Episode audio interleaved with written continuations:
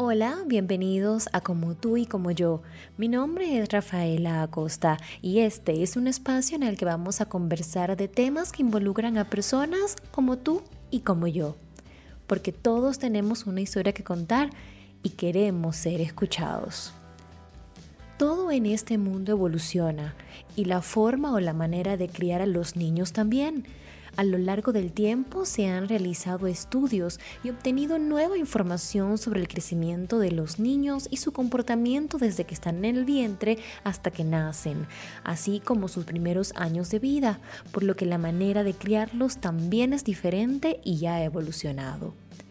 Ahora se habla de crianza respetuosa en la cual los padres controlan sus emociones y utilizan la empatía, métodos para estimularlos desde la barriga y en cada etapa de su desarrollo, cómo no sobreestimularlos, la forma de alimentarlos, los alimentos que se recomiendan ofrecer y otros que no y desde qué momento, así como las razones, orientación sobre la lactancia materna, bancos de leche y así un sinfín de información que ahora las madres tienen disponibles en libros, internet y en numerosas redes sociales de las personas que se han formado en esos ámbitos, algunas a raíz de la maternidad para orientar a muchas madres primerizas y otras que tuvieron hijos hace tiempo y muchos años después se estrenan nuevamente en ese rol.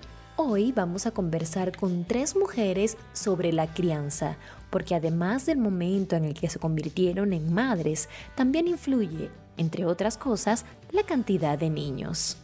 Hoy vamos a escuchar entonces a Sor Ángel Martínez. Ella tiene 35 años, es contadora pública, mamá de Diego que tiene 5 añitos. También vamos a conversar con Glaviana Abreu. Ella tiene 36 años, es comunicadora social y es mamá de Emma de 9 años y Luciana de 4 años. Asimismo, escucharemos a Ivana Vázquez. Ella tiene 32 años, es abogada y actualmente se desempeña como maestra. Es mamá de tres. Paula de 10 años, Paul de 3 años y Paulina de 1 año. Chicas, bienvenidas a Como tú y como yo. Muchas gracias. Hola, muchas gracias por la invitación. Gracias, Rafaela. Un placer de ver a tenerlas el día de hoy. Vamos a conversar sobre este tema, la crianza, que es bastante polémico porque cada mamá pues tiene su instinto de cómo actuar con sus hijos. Sin embargo, siempre está la familia y también los amigos que en son de querer ayudar, a veces golpean un poquito el, el ego de la mamá, ¿no? Vamos a comenzar con Sora. Sora, cuéntanos a qué edad tuviste a Diego y cómo te sentiste en ese momento. ¿Te sentías preparada para asumir el rol de madre? Bueno, eh, primeramente, muchas gracias por, por tu invitación. Y bueno, lo tuve a los 30 años. Realmente ya en Venezuela pues decían que era una vieja para tener el niño, ¿no? Puesto por los patrones eh, sociales que se viven ahorita, eh, realmente no me, criticaban eso, opinaban eso de que ya está bastante vieja. Realmente siento que fue una edad oportuna, fue el tiempo correcto, como bien dice el dicho, tiempo de Dios es perfecto, pero para mí sí estuvo, estuvo bien esa edad. Uno preparado como tal, pues no, nunca vas a estar preparada son muchos cambios psicológicos, hormonales, porque eso sí, eso es muy cierto, pero eh, la naturaleza es perfecta y Dios te va guiando, inclusive hasta desde el momento en que, en que ya lo tienes en tu vientre, vas, que te pregunten tal vez, este, que, ay, niña o niño, ya tú tienes una intuición de si es niña o si es niño, y así, diría eso, ¿no? ¿no? Nunca estás preparado, pero la naturaleza es perfecta y te va, van abriendo los caminos solos. Muy bien. ¿Y, realizaste algo como preparación? Es decir, por ejemplo, ¿leíste algún libro? ¿Buscaste orientación de algún tipo para ciertas cosas? Por ejemplo, eso de la lactancia materna o la lactancia exclusiva, de que solo el bebé tome pecho.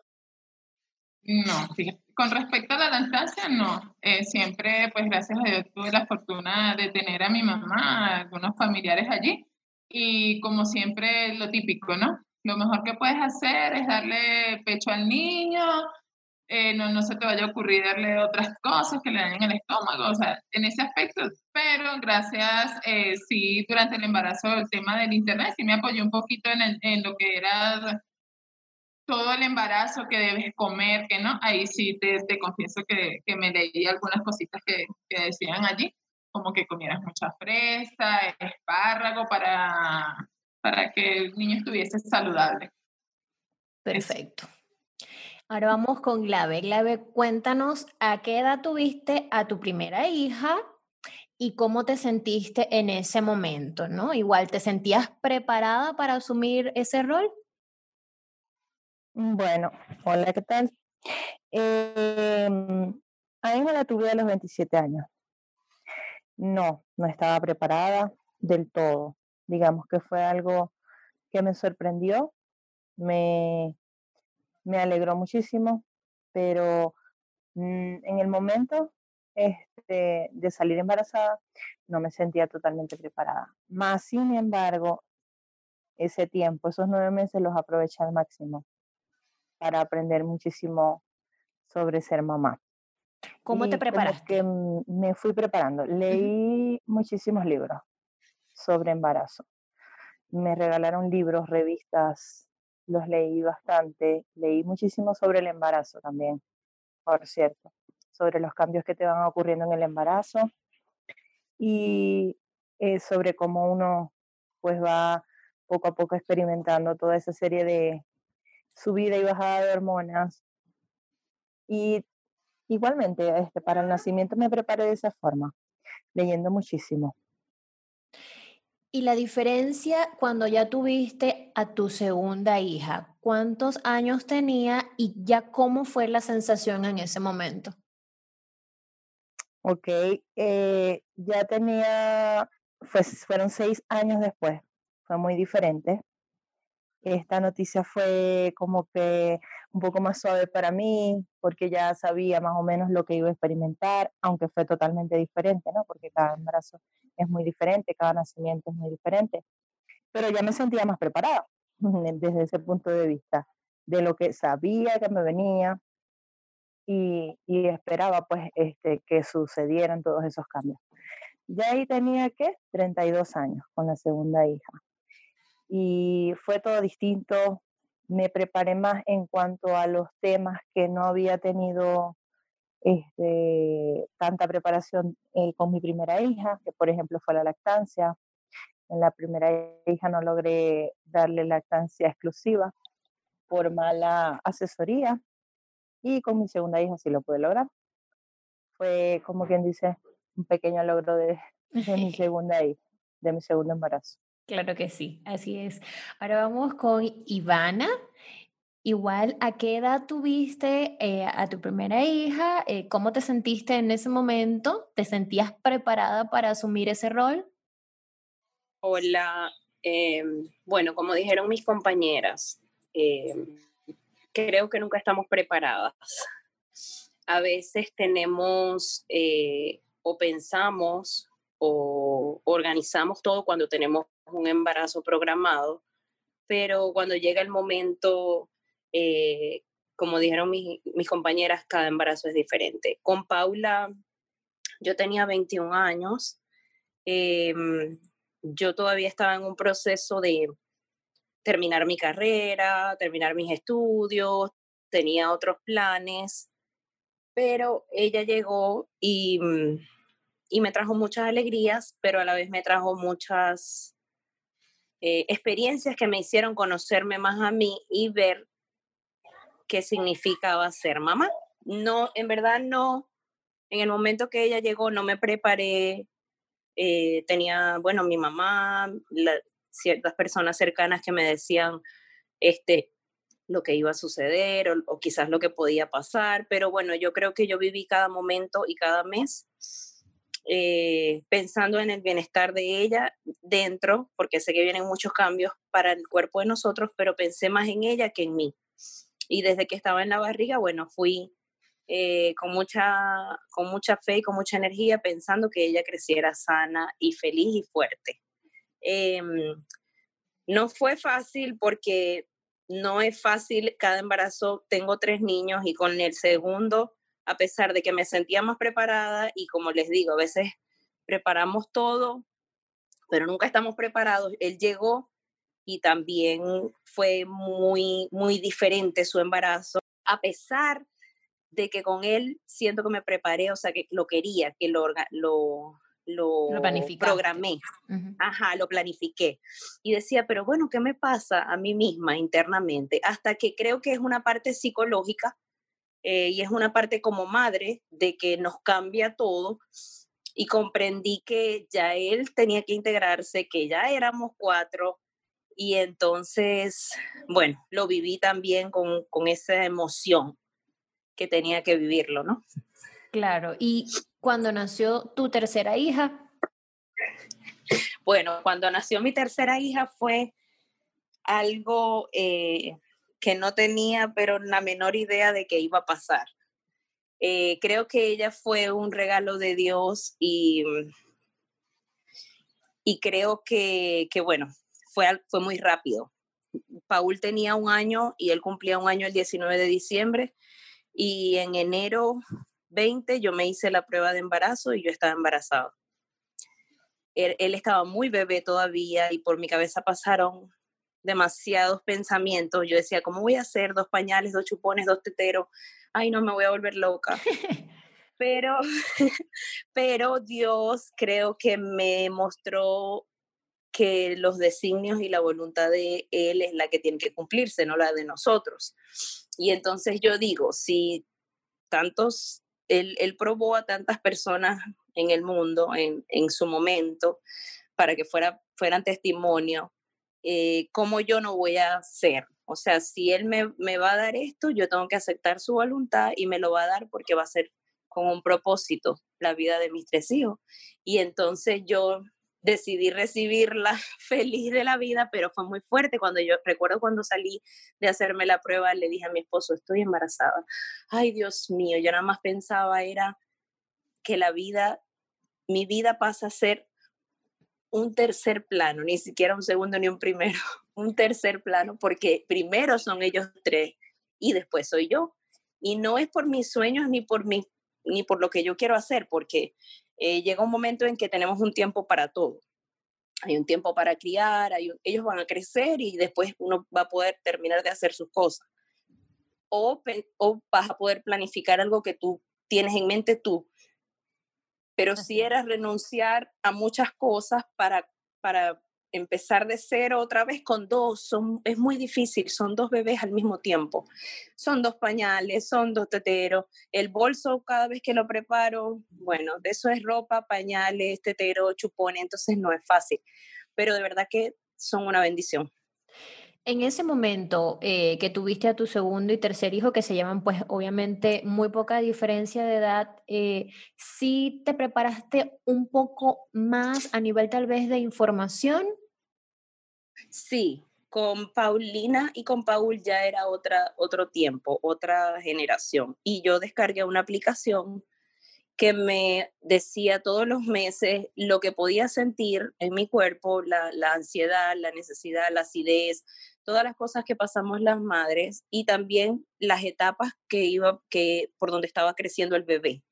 Entonces con ellos dos lo supe y también es una aplicación que habla de la lactancia y de todo lo que, lo que podemos hacer cuando ellos nacen en cuanto a su alimentación, las mamás que deciden darle fórmula, las mamás que deciden darle eh, solo la leche materna, pero en mi caso mis tres hijos son alérgicos a la lactosa y ellos tuvieron que tomar muy rápido eh, una fórmula especial. Yo les di pecho, pero muy poco porque ellos les daban unos síntomas que no se sentían bien y entonces yo no pude dar lactancia absoluta, pues. Claro, por la condición que pues cada uno de ellos presentó en ese, en ese momento. En ese momento. Perfecto. Bueno, vamos a retomar ahora con Sora. Eh, ¿Qué consejos te dieron al momento de que nació Diego y quiénes te lo dieron? O sea, esos consejos así que te quedaron como que marcados y, y, los tomaste de ahí en adelante y te han servido, pues, digamos, hasta ahora que Diego tiene cinco añitos. Bueno, primeramente, la que siempre me está dando los consejos es mi mamá, más que todo. Y consejos así, bueno, de que no los malcríe, porque como tengo uno solo, entonces sí tiendo a ser una mamá un poquito consentidora, aunque a veces pues no, se ve así, pero soy bastante, lo mimo mucho. Entonces me dicen que eso no, no, lo, no lo realicen, puesto que el niño se va poniendo pues, malcriado. Trato de, trato de, de hacer eso, de no malcriarlo eh, con el tema de la alimentación también me indican que, que debo tener bastante, como que va a ser bastante cuidadosa, ¿no? Para que el niño pues, pueda recibir todo lo que son los nutrientes, pues está en su, en su, su etapa inicial, aun cuando tenga cinco años, aún él se está desarrollando, se está formando en algunas cosas y pues el, tema de la alimentación, que siempre que le muchas vitaminas, alimentos que contengan muchas vitaminas. ¿Sientes en algún momento, ahora, bueno, ya Diego está un poquito más grande, eh, que tuviste falta de información eh, como para prepararte y no solo en el momento en que nació Diego, sino ahora? ¿Sientes que hay mucha información o falta de información con respecto a lo que es la crianza del niño? Bueno, siento que nos tenemos que estar preparando constantemente, ¿no? Gracias a Dios, pues ahorita tenemos otras alternativas adicionales a los que son tal vez los consejos de, de familiares, pues tenemos el Internet. Y si siento la carencia tal vez de, que, de, alguna información, pues créeme que, que estoy tratando de, de buscar o, o, algo así para, para irlo resolviendo. ¿Has tomado algún modelo de crianza de alguien en particular para Diego o simplemente pues es, o sea, tu instinto obviamente como madre que todas las madres saben que es lo mejor para sus hijos? No he tomado ningún modelo, básicamente, pero sí quiero tratar de hacerlo lo mejor posible. Como te digo, a veces trato de internalizar un poco lo que es el tema de de que el niño lo esté mimando mucho, porque ciertamente uno lo que desea es hacerlo como que bastante fuerte, bastante independiente. Eso sí quiero, o sea, no, no tal vez guiarme por un modelo de nadie, pero sí pienso todos los días en, en que tal vez yo en algún momento no esté y él tenga que defenderse.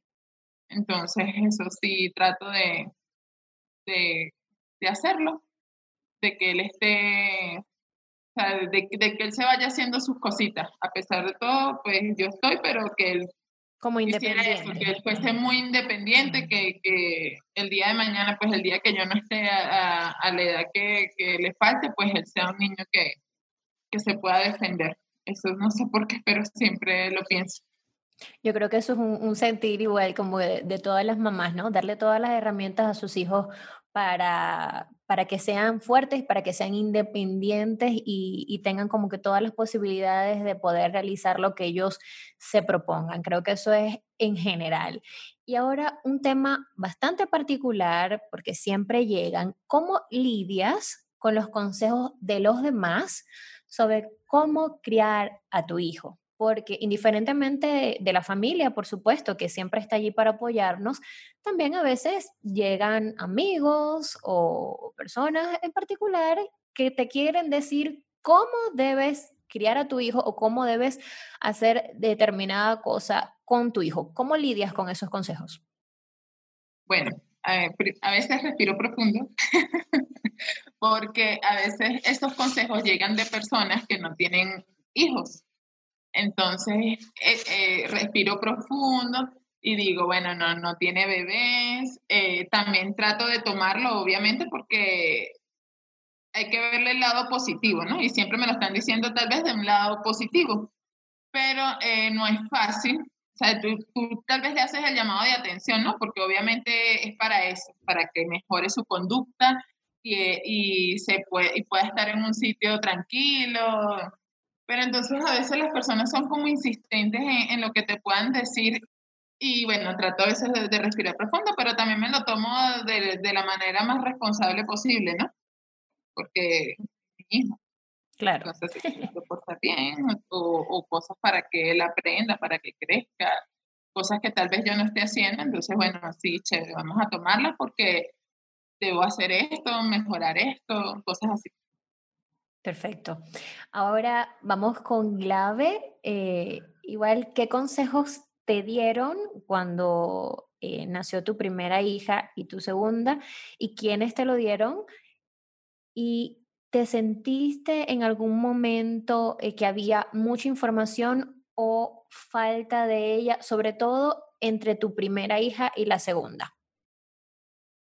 Ok, bueno, te cuento que cuando nació mi primera hija, tuve consejos muchísimos de mi mami y de mi suegra. Y bueno, del el que más recuerdo, y por decirlo así, que me haya funcionado con mi primera hija, que no me funcionó con la segunda, fue que ella me decía que la pusiera a dormir siempre en su cunita. Y fue así, como ya a los dos meses ella dormía toda la noche en su cunita. Eh, yo decía como que al principio mm, no creo que vaya a dormir en su cunita, pero bueno, sí lo hizo. Y con la segunda hija no, no fue así. No, nunca quiso dormir en su cunita. Creo que hasta el sol de hoy nunca lo usó. y, y pues de mi suegra siempre tuve muchos consejos con respecto a cómo tratarlas a ellas, eh, que las levantara temprano. Ella siempre me decía, nunca las vas a inscribir en una escuela de tarde, cosas así que recuerdo siempre, que me insistía mucho en eso, ¿no? Y bueno, la, en la, misma, la misma diferencia de información sí se notó muchísimo. Este, de mi primera hija en el 2011 a mi segunda hija en el 2016 porque como que la influencia de las redes sociales eh, pues se, se notó muchísimo pues en ese tiempo, en esa época. Como te dije, con mi primera hija leí muchos libros, muchas revistas, y como que era información básica de la que uno se puede encontrar en los libros, genérica, como puedes tratar a cualquier niño.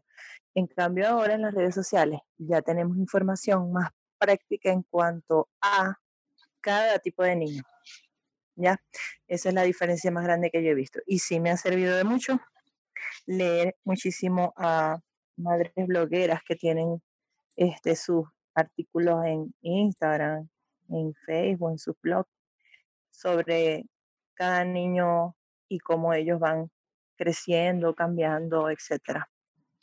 En ese sentido, ¿has tomado el modelo de crianza de alguien en particular o simplemente pues de acuerdo a cómo te crearon a ti y de acuerdo a la información pues que estás eh, percibiendo de los distintos medios y has puesto en práctica? Sí, he combinado un poco de todo. Digamos que hemos combinado entre mi esposo y yo cosas de su crianza, cosas de la mía, cosas nuevas para los dos que hemos aprendido también de acuerdo a cómo son las niñas, porque eso también influye mucho. Quizás quisimos criar a la segunda igual que a la primera y no, no, no nos funciona, porque son personalidades totalmente distintas. Ya muchas veces, eh, como decía este, la otra entrevistada, hay gente que te dice, haz esto, pero resulta de que no con todos los niños funciona lo mismo.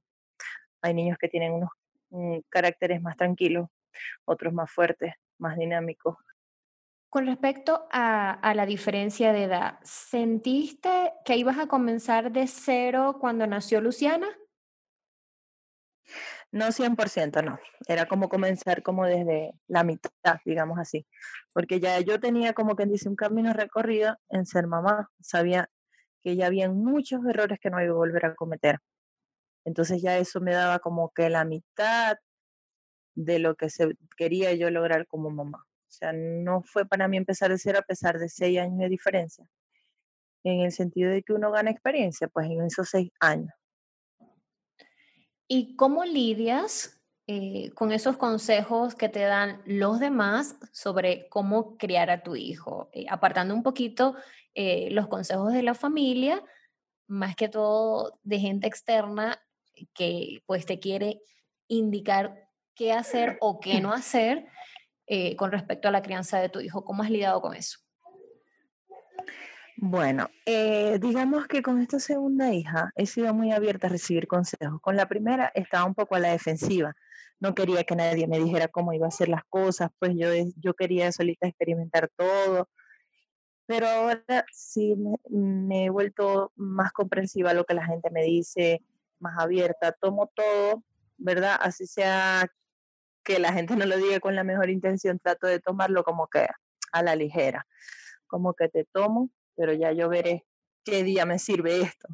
Ya, por ejemplo, con mi segunda hija me ha tocado que mucha gente opine, porque ella ha sido una niña muy pegadita conmigo, le ha costado adaptarse a la guardería, le ha costado adaptarse al preescolar, a cualquier plan vacacional, a cualquier actividad que sea con sí le ha. Entonces siempre las profesoras vienen a mí, hablan conmigo, me dicen esto, esto, y yo me doy cuenta de que muchas cosas de las que me dicen no me funcionan con ella. O sea, totalmente diferente que fue con mi primera hija.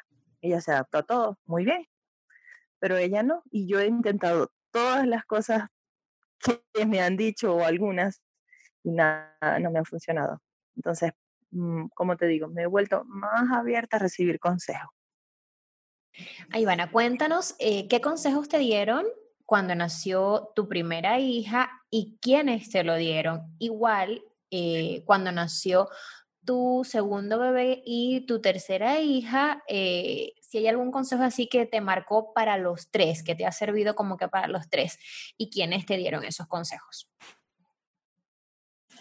Bueno, em, un consejo muy, muy común es que no metamos a los hijos a la cama, que no permitamos que ellos duerman en la cama del papá y la mamá, porque eso es negativo, y, bueno, porque nos, nos, esclaviza con ellos, como quien, como quien dice. Pero a pesar de que me los dieron, y en ese momento me lo dio mi suegra, mi cuñada, que ya tenían hijos, em, yo permití y me permití vivir mi tiempo eh, a mi manera como madre.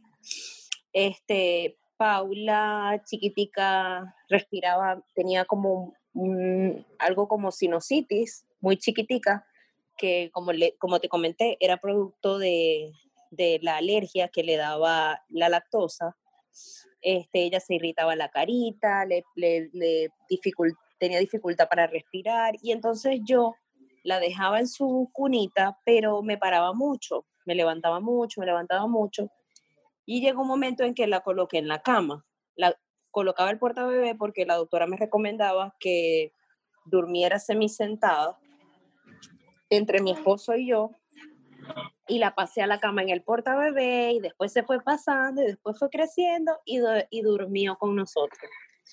Con el segundo fue lo mismo. Hasta los tres o cuatro meses ya este, él, él dormía en, la, en su cuna pero mm, él empezaba a llorar en las noches, de nueve, de ocho, nueve meses, empezaba a llorar las noches de su cuna, se levantaba buscándome. Entonces ya yo a esa hora, tres de la mañana, cuatro de la mañana, cuando él se paraba a buscarme, yo lo pasaba a la cama. Y entonces ahorita ya todos duermen en sus camas, ellos inician su, su, o sea, su sueño en la cama, al, al, de tres años le doy su tetero y me acuesto con él y, y oro y, y, todo y se quedó dormido. Igual con la chiquita, tiene su camita, pero ellos en la madrugada se paran a buscar a la papá y a mamá, a papá y a mamá, y ellos se pasan a la cama. La chiquita como a las, no sé, como a las 3 de la mañana y el, y el de tres años como a las 4 por ahí, pide un tetero y se pasa para la cama. Pero mm, eh, los, los escuché, traté de tomarlos, traté de aprender y quise no hacerlo, pero es algo que, que se escapa de nuestras manos, el sentir que si está llorando, que si quiere venir, uno lo agarra y permite que se acueste con uno en la cama. ¿Te sentiste en algún momento que tenías mucha información o falta de información, sobre todo entre tu primera hija y los dos últimos? en verdad con la primera, con la primera no, no tuve suficiente información ni me informé. Eh, viví cada momento, como te dije, pensando en, en, en, ella. vivir el momento con ella, exacto, vivir el momento con ella, pero con los otros dos sí, porque ya existían mucho las redes sociales, el internet ya estaba más, entonces cualquier cosita que yo necesitaba de saber, lo en verdad lo buscaba en el internet o le podía preguntar a mi mamá o también yo sigo eh, redes sociales de gente o de médicos o de terapeutas o de pediatras que ayudan con eh, los problemas de comportamiento en los niños y, y, también con la parte de la formación de los niños y la aplicación que te comenté. Y entonces sí, me, sí sentí que estaba más informada eh, por, por el Internet, ¿no? Más que con la primera. Y con respecto al modelo de crianza, ¿tomaste algún modelo de alguien en particular? Eh, tomaste pues el modelo de cómo te crearon a ti, tal vez como comentaba Glave, una fusión entre la crianza tuya y de tu esposo, o sientes también que ha sido como que un poco de todo y también has tomado eh, de, toda esa información que ahora está disponible, eh, particularmente en las redes sociales, para incluirla en lo que es la crianza de tus hijos? Bueno, como dijo mi compañera, definitivamente un poco de todo y lo que más eh, tomo en cuenta o lo que más aplico es la fusión de mi esposo, de la crianza de mi esposo y la mía. Eh, en el momento de corregir o, o, si algo no me parece, yo espero eh, la noche, que los niños estén durmiendo y lo converso con él. Si algo no me gusta o si algo me parece que debería ser diferente o si a mí en mi formación fue de alguna forma que fue diferente a como él actuó pero tratamos de ponernos en, en, la misma línea juntos de qué es lo que queremos para nuestros hijos y de qué es lo que estamos buscando formar en ellos. El respeto, que, se, que tengan un comportamiento eh, adecuado, que formarlos para el futuro, porque nosotros estamos pasando por la vida de ellos, pero ellos van a ser individuos que, que tienen que cumplir con su propio con sus propias metas en la sociedad y la idea es que ellos estén centrados, ¿no? Y que no vaya a ser nuestra educación más bien una, algo que los atrase o nuestra forma de educarlos, porque siempre buscamos lo mejor como papás, pero hay momentos que no hacemos lo mejor para ellos. Entonces, a veces hay que corregir para no ser eh, responsables o no ser más bien culpables de, muchos fracasos de, ellos cuando sean adultos pero en verdad fusionamos los dos, eh, aplicamos lo positivo que tenemos de cada familia y, tratamos de, eliminar lo negativo, pues porque definitivamente somos un equipo, tenemos que ser un equipo. Así es. Con respecto a tu primera hija y a tu segundo y tercera hija, ¿Cómo eh, fue esa experiencia? Porque ya habían pasado varios años. ¿Sentiste que ibas a comenzar de cero o ya pues dijiste, no, ya yo tengo esta experiencia y pues me va a servir para, para esto? ¿Había una diferencia en la forma también de criarlos entre tu primera hija y los dos últimos? Eh, creo que la crianza trato que sea la misma, pero como estaba diciendo mi compañera, por cuestiones de personalidad, los niños tienden a tomar esa, forma en, lo que tú tratas de explicarle o en lo que tú tratas, lo toman de manera distinta. Em, sí, sí hubo no, no sentí que no estaba preparada eh, creí que ya había pasado un poquito de recorrido y sabía más o menos cómo iba a tratar ciertos momentos que se me presentaran con este segundo y tercer bebé. Pero definitivamente fue completamente erróneo mi pensar porque mi segundo bebé es varón y mm, no sé si es por si eso tiene que ver, yo creo que sí, pero es totalmente distinto a Paula. Y lo que yo apliqué con la mayor no ha servido igual con él, porque él es un niño demasiado activo, eh, él es un niño eh, que, que, en su tiempo o a su corta edad este, me sorprende con cosas, con, con, con, algo que me contesta, y entonces con él tengo que hablar de otra forma. y también porque es varón. Y mi esposo me dice, él es varón y no, puede, no puedes tratarlo igual, hay que ser un poquito más, más fuerte. Eh, en, entonces ha sido diferente a pesar de que yo creí que iba a ser un poco más fácil. Sí es un poco más fácil porque, bueno, ya tuve a la primera y, bueno, uno dice, ya uno es mamá, ya, ya uno sabe cómo es, pero como dijo mi compañera, la personalidad tiene mucho que ver, al igual que con la chiquitica. Entonces, eh, creo que mm, sí estuve, sí, sí hay un momento en el que sientes que estás un poco preparada, pero en el camino te das cuenta que cada niño es diferente y que con cada niño tienes que aplicar una técnica diferente.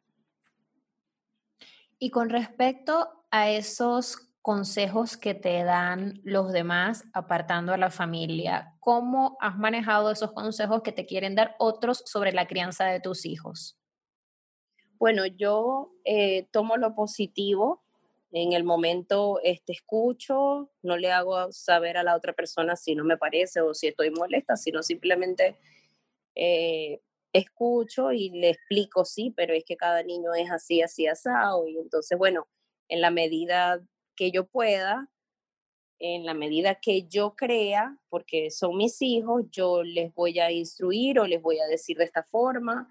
Entonces, mm, a veces uno puede molestarse, pero trato de, mantener la, distancia o la cordura en, esos momentos. Em, acepto lo positivo, es lo único que tomo, y lo negativo, pues no lo tomo en cuenta, ¿me entiendes? Porque a veces son comentarios que no, que no cuadran. Claro. Mm, Sora, eh, ¿alguna vez ¿Te has sentido que lo estás haciendo mal o te has juzgado por algo y cómo has reaccionado al respecto? Sí, claro. Sí, he sentido eso en algún momento, obviamente. Eh, y bueno, trato de, pensar o, también a veces de consultarle a otras personas, pues de lo, de lo que tal vez estoy haciendo mal. Trato de, de corregir esa, esa acción, porque como te digo, pues mi mayor detalle es ese que, y como es un, el único niño, entonces creo que sí lo mimo un poco más de lo normal y eso es lo que estoy tratando, pienso que debo corregir esa parte, porque ciertamente pues los niños son los que, lo que, los que luego pasan a lo mejor algunas dificultades a, razón de, de, estas cosas que tal vez obviamente no puede estar haciendo mal. ¿Qué crees para ti en particular, tú que tienes un solo niño, qué crees que es lo más difícil de la maternidad? No sé, lo más difícil que, que podemos sentir o, o tener de, de, la maternidad es, es eso de, de creer que tal vez pues estás haciendo cosas bien y, no es así. Eh, debemos tratar de, corregir aquellas cosas que no, que no lo son, porque ciertamente si, si bien, como dicen las compañeras, pues es tu niño y tú lo conoces y todo, pues debemos prepararlo para otras cosas y eso es como que lo más complicado. ¿Qué técnicas tal vez utilizas cuando te enojas por culpa de tu bebé? Bueno, respiro profundo y, trato de calmarme porque en realidad a veces se pueden decir cosas inadecuadas, se puede dar inclusive un maltrato por el tema de, que estés muy, muy alterada. Entonces sí trato de, calmarme un poco para no, para no decirle al niño cosas inadecuadas, imprudentes, algo que no, que no sea lo correcto, que en vez de darle una corrección, pues lo esté haciendo totalmente mal. Sí trato de, en ese tema de, de calmarme un poquito. Perfecto. Glaviana, para ti también, ¿qué crees que es lo más difícil de la maternidad? Yo pienso que lo más difícil es tratar de sobrellevar las diferencias en el carácter tuyo y de tus hijos, porque a veces nosotros queremos que ellos sean eh, las copias buenas de uno, las copias perfectas de uno. Entonces ahí yo creo que es donde radica lo más difícil. Y como hay un consejo también de mi mamá que siempre dice, hijo pequeño, problema pequeño, hijo grande, problema grande. Es decir, que conforme ellos van creciendo, a uno se le van presentando problemas ya de, otra de otro tamaño de dificultad más grande y bueno, es allí donde uno se enfrenta a un nuevo reto cada día. De bebé nos preocupa los gases, los cólicos, los pañales, la ropa, etcétera. Cuando están medianitos ya empezamos a ver sus explosiones de carácter. Y ya cuando están más grandes, que se empiezan a relacionar con amigos, etcétera, uno tiene que estar pendiente de todo eso. Entonces ahí es donde ha estado lo más difícil, por lo menos para mí. ¿Y alguna vez te has sentido que lo estás haciendo mal o te has juzgado por algo que has hecho y, cómo, cómo has solucionado ese punto? Sí, em, muchas veces yo mismo me he dado cuenta que cometo errores, me he corregido. Muchas veces mi esposo ha sido el que me ha corregido. Mira, te equivocaste en esto, no debiste actuar así, no debiste decir eso.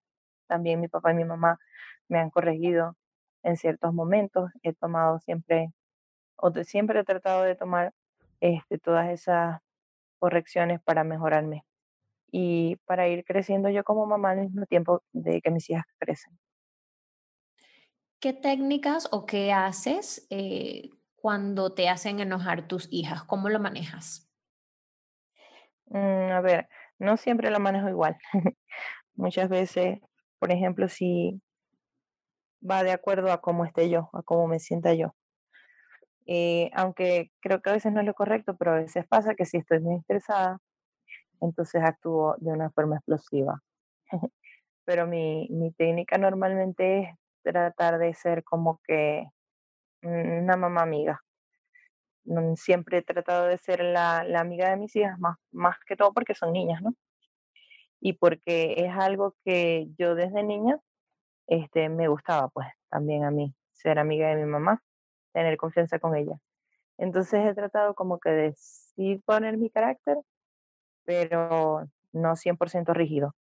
Tener mis momentos de, te complazco en esto, pero entonces tú me vas a ayudar a mí con esto. Pues llegar a acuerdos con ella.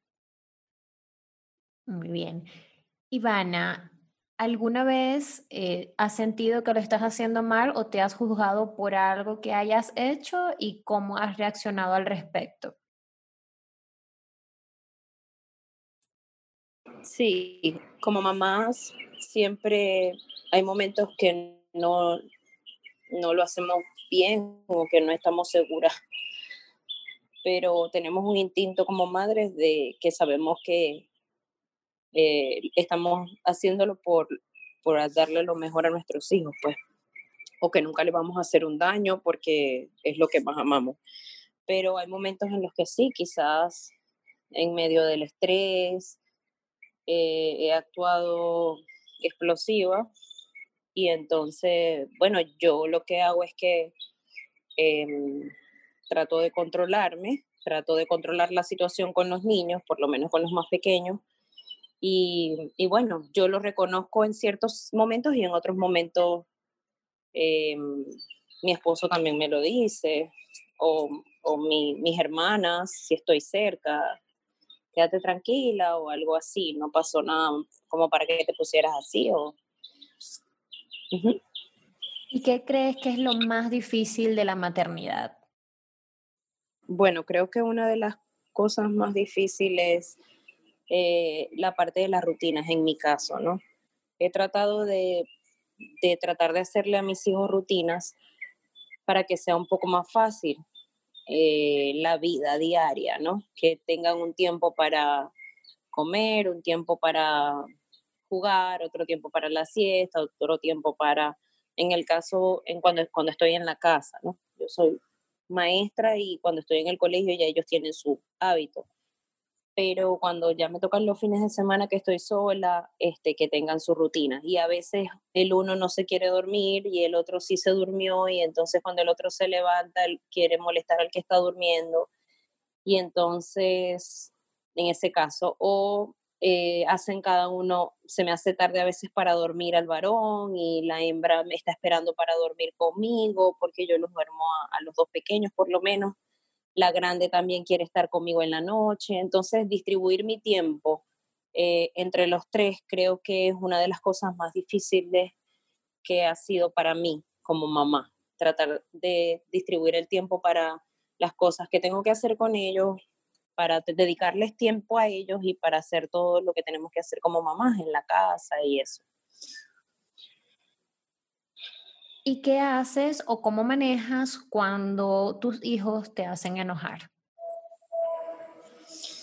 Bueno, eh, respiro profundo.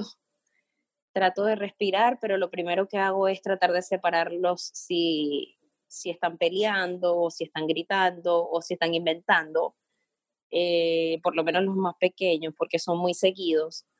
Eh, los separo y, y les hablo a uno, cuando termino de hablar con uno, le hablo al otro, esto, es así, esto es así.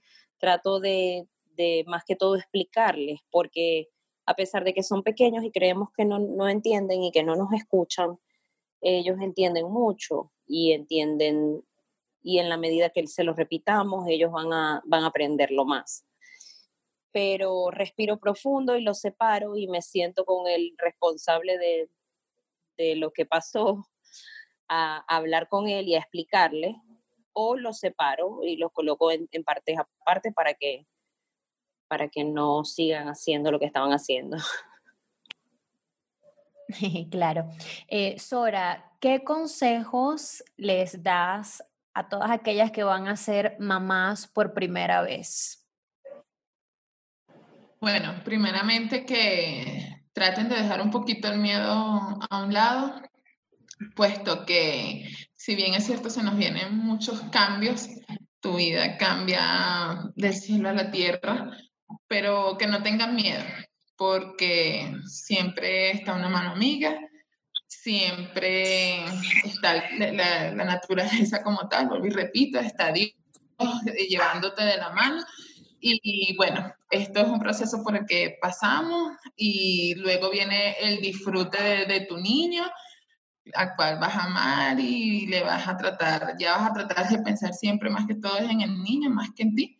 Entonces, pues, ese es más que todo, porque si eh, tal vez el, tema del miedo te lleve a tomar decisiones que no son las correctas y eh, pues hay que abrirse, ¿no? Hay que abrirse a esta nueva experiencia, tomar todo, todo lo bueno, eh, siempre pensar que de la manera más positiva y el niño viene para darte muchas bendiciones. A lo mejor puede sonar hasta un poquito trillado, más de lo mismo, pero vienen para darte alegría, para darte a lo mejor la palabra más bonita en el momento en que tú lo necesites. A lo mejor tú esperas de, de un adulto una palabra de aliento o algo así y resulta que te la da ese pequeño que está allí contigo. Entonces, eso, dejen, dejen el miedo y para adelante. Excelente.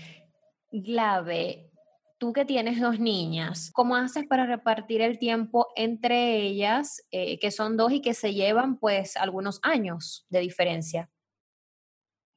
Sí, de hecho, cuando salí embarazada de mi segunda hija, lloré muchísimo pensando, voy a dejar de querer a Emma. No sé por qué. Yo le preguntaba, le pedía muchos consejos a mi hermana que también tiene dos niñas, y ella me decía, no, no, no vas a dejar de querer a, Emma, sino que ya vas a querer a las dos por igual. Pero me preocupaba, me preocupaba hasta que nació la segunda niña, entonces allí, bueno, me di cuenta de lo que mi hermana me decía, ¿no?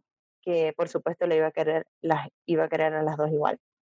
Pero mi tiempo eh, lo trato, trato lo más, más, posible de dedicarle tiempo a las dos juntas. Es decir, que estemos los cuatro juntos o las tres juntas que juguemos las tres al mismo tiempo.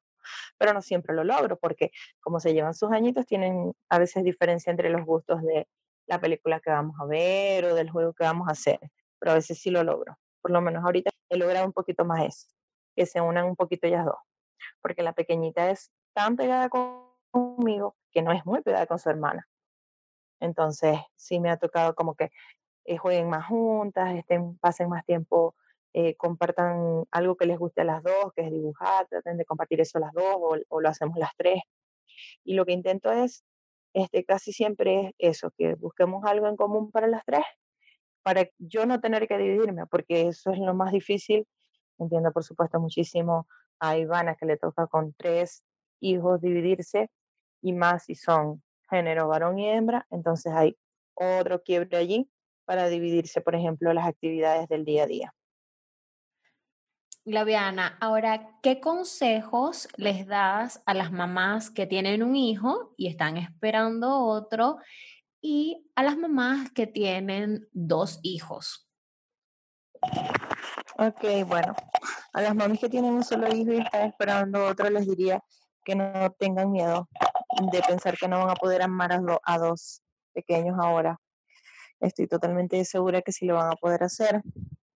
Es como que el corazón de uno va creciendo y así como se van sumando amigos en tu vida y los vas queriendo, imagínate más eh, a tus hijos, ¿no? Y para una mami que tenga dos hijos y va a tener otro, que sería, por ejemplo, o podría ser mi caso, em, le diría que igual, eh, siempre hay corazón para amar otro hijo más y que qué consejo le daría también sería que bueno que se planifique muy bien ese momento en el que va a llegar ese tercer hijo porque obviamente ya se va a convertir en una familia más grande son debería ser muchísimo más organizada y llevar todo como que muy eh, digamos que muy programado. Digamos que la clave clave, entonces, Ivana, también que tiene varios hijos, sería la organización y las rutinas. Esa sería una, una clave para el éxito en el caso de las mamás que tienen más de un hijo. Sí, creo que eso es muy importante. Es muy importante porque mis hijos tienen este, tres personalidades diferentes pero a, pesar de eso, ellos tienen ciertas rutinas, como ya dije anteriormente, em, van a la escuela y tienen esos hábitos que me permiten hacer un espacio para poder organizar otras cosas, las comidas, las loncheras, los teteros, em, eh, el tiempo para estar con la hija más grande, que quiere que la ayude con las tareas, que, quiere que tener tiempo nosotras dos a solas, sin los chiquitines.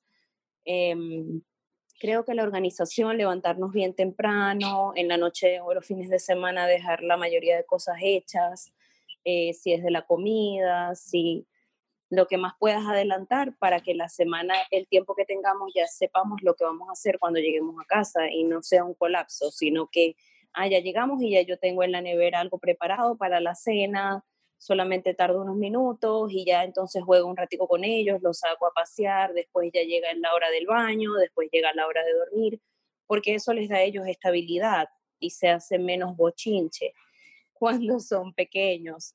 Eh, creo que sí, las rutinas y, también este, distribuir bien el tiempo, organizar las cosas que vamos a hacer en el día es muy importante cuando se es mamás de varios niños que están pequeños. Em, y bueno, sí, también tener mucho autocontrol como mamás para que ellos vean en ti esa serenidad y, no, y no, se, no se cree un caos. En tu caso que tienes tres y los dos más pequeños no se llevan mucha diferencia, pero con la mayor sí, ¿cómo haces para repartir el tiempo con ellos? Además de esta organización, eh, que a veces la grande te diga, mami, pero yo necesito y quiero pasar tiempo contigo, pero obviamente los, pequeños también demandan mucha atención. Sí, la mayoría del tiempo en verdad se me va con los pequeños. Em, porque yo le digo a la grande, es que tienes que entender que ellos no entienden. Tú entiendes eh, que ellos están creciendo, que ellos son más pequeños. Cuando tú estabas de la edad de ellos, tú tenías todo mi tiempo, pero ellos no entienden. Ellos tienen necesidades que ya tú, muchas necesidades que yo tengo que cubrírselas a ellos que ya tú las haces sola. Tú te bañas sola, tú puedes hacer una tarea sola, tú puedes pasar un tiempo sola en tu cuarto y no va a pasar nada, pero ellos yo no los puedo dejar un, minuto solos en el cuarto porque, porque no, porque es un peligro.